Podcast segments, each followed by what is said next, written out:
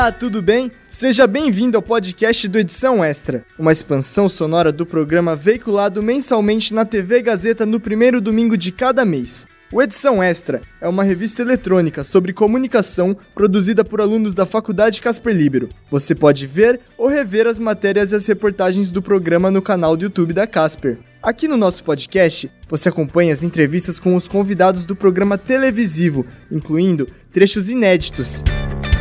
Já pensou em viajar pelo mundo e produzir seu próprio conteúdo audiovisual apenas utilizando suas redes sociais? A convidada desse episódio é a criadora de conteúdo Marina Berger. Na entrevista realizada com o monitor Luiz Felipe Nunes, ela contou como é a experiência de trabalhar como influencer em turismo e também as dificuldades que obteve durante a pandemia. Vamos ouvir!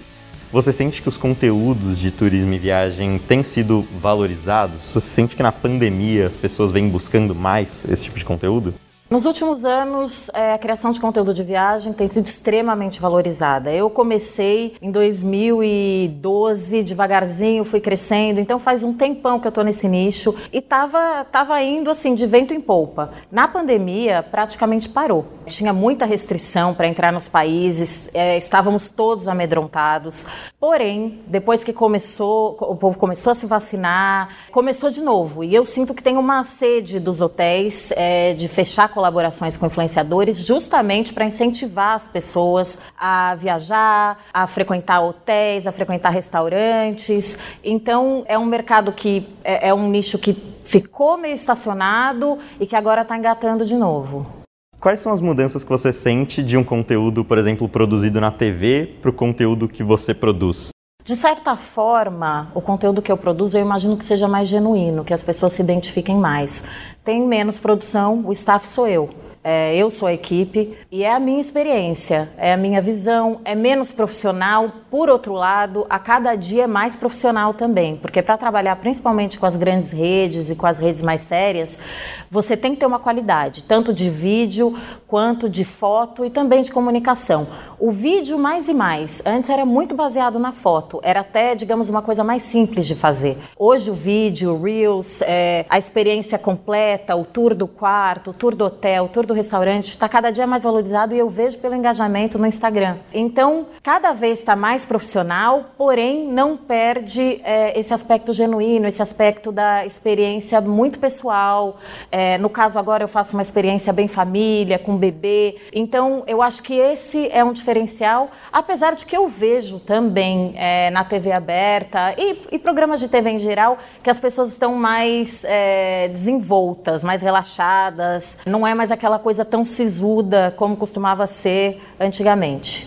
Como que um produtor de conteúdo para redes sociais, para site, como que ele monetiza o seu conteúdo? Como é que ele ganha dinheiro com isso?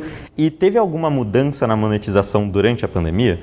Sim, para monetizar, para ser honesta, é bem difícil. É, você já tem que ter, ser conhecida, ter bons contatos, pessoas que querem fazer colaboração com você. E a maneira de monetizar é fazer product placing, fazer propaganda de produtos ou mesmo cobrar das pessoas que estão fazendo parceria com você. Nem sempre é assim. Às vezes é realmente uma colaboração, um convite e você vai e produz seu conteúdo. E em outras situações é organizado, é combinado um valor com contrato. Aliás, contrato hoje é uma coisa que tem qualquer, tanto colaboração, é, sem monetização, quanto com, a, com, a, com, as parcerias que, que são pagas. Sempre agora tem um contrato, porque no começo não era assim. Foi uma coisa que mudou muito, ficou muito mais profissional e você vê nas, nas colaborações que o board de turismo ou os hotéis estão levando aquele, aquela questão realmente a sério.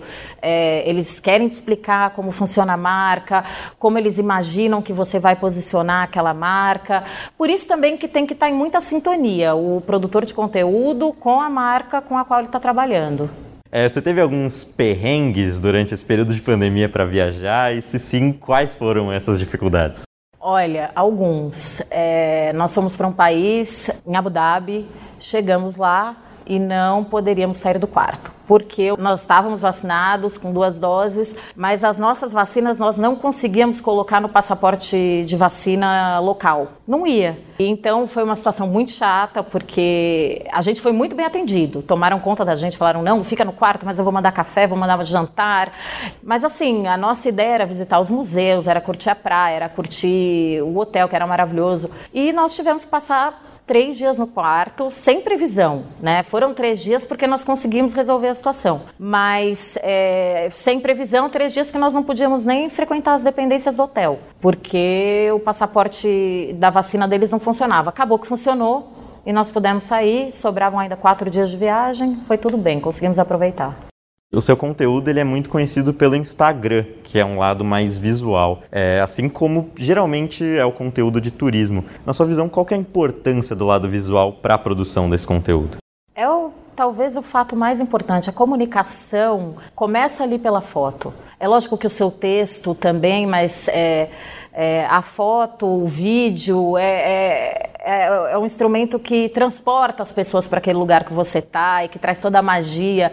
É, não estou falando só do meu conteúdo, alguns outros conteúdos que eu sigo, vendo os vídeos, vendo as fotos, eu me imagino ali. E eu vejo isso também no Instagram, que dependendo do conteúdo, rende mais, rende mais likes, mais, é, mais engajamento. Se você postar uma piscina azul e um mar turquesa, você vai ver que o pessoal vai engajar muito mais. Eu acho que as pessoas se imaginam ali, criam um desejo, criam um sonho, criam uma vontade, uma gana de estar ali também. Isso acontece comigo e acho que com todos nós. No seu site, você oferta aqueles serviços de roteiro de viagens personalizados. Como que eles funcionam? O que, que mudou na pandemia? E é algo que os outros influenciadores fazem? Você que teve essa ideia? Como que funciona?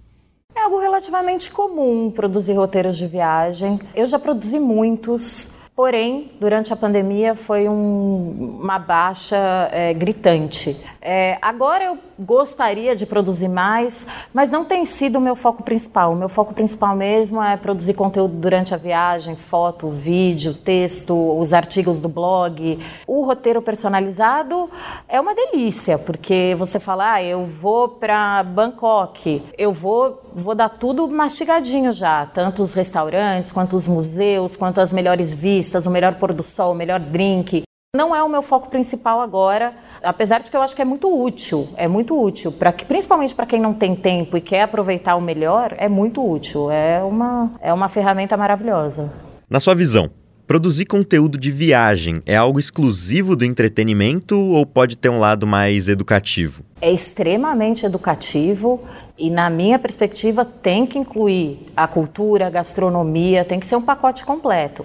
Ver só uma imagem bonita é bacana, mas o que enriquece mesmo parece frívolo, mas não é. Porque se a pessoa, se o influenciador, se o criador digital, se a pessoa que está fazendo, se o repórter está fazendo um conteúdo que tem uma bagagem, que tem realmente informação, pode ser muito instrutivo, principalmente para pessoas que não têm a oportunidade de viajar. Eu não consigo fazer, produzir um conteúdo que seja, entre aspas, vazio.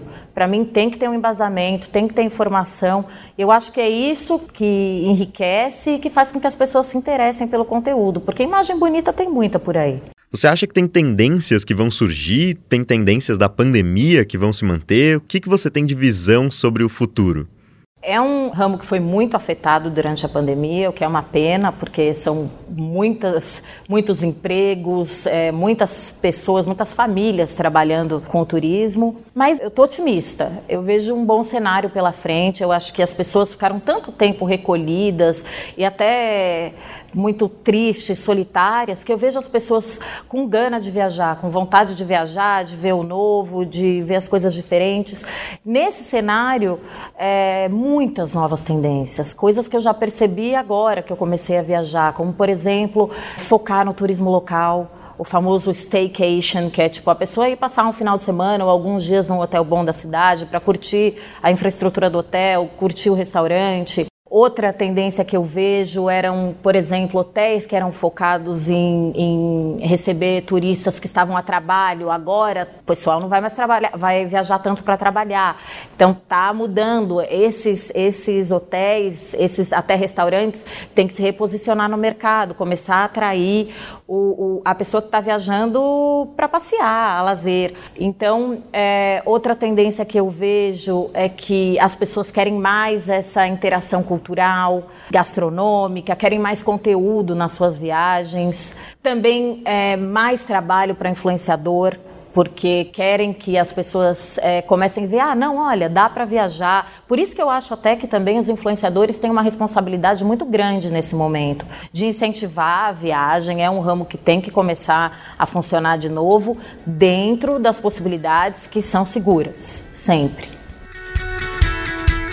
Realmente, produzir conteúdo de viagem na pandemia não é fácil, principalmente para quem tem como objetivo nos mostrar um pouquinho do mundo. Foi muito legal compreender que as produções sobre turismo não se limitam aos programas de TV, mas também atingem a internet, podendo alcançar muito mais pessoas. Depois desse episódio, confesso que a criadora de conteúdo digital Marina Berger me deixou com vontade de falar sobre turismo na internet. Quais pontos da cidade de São Paulo vocês acham que eu devo fazer meu primeiro tour?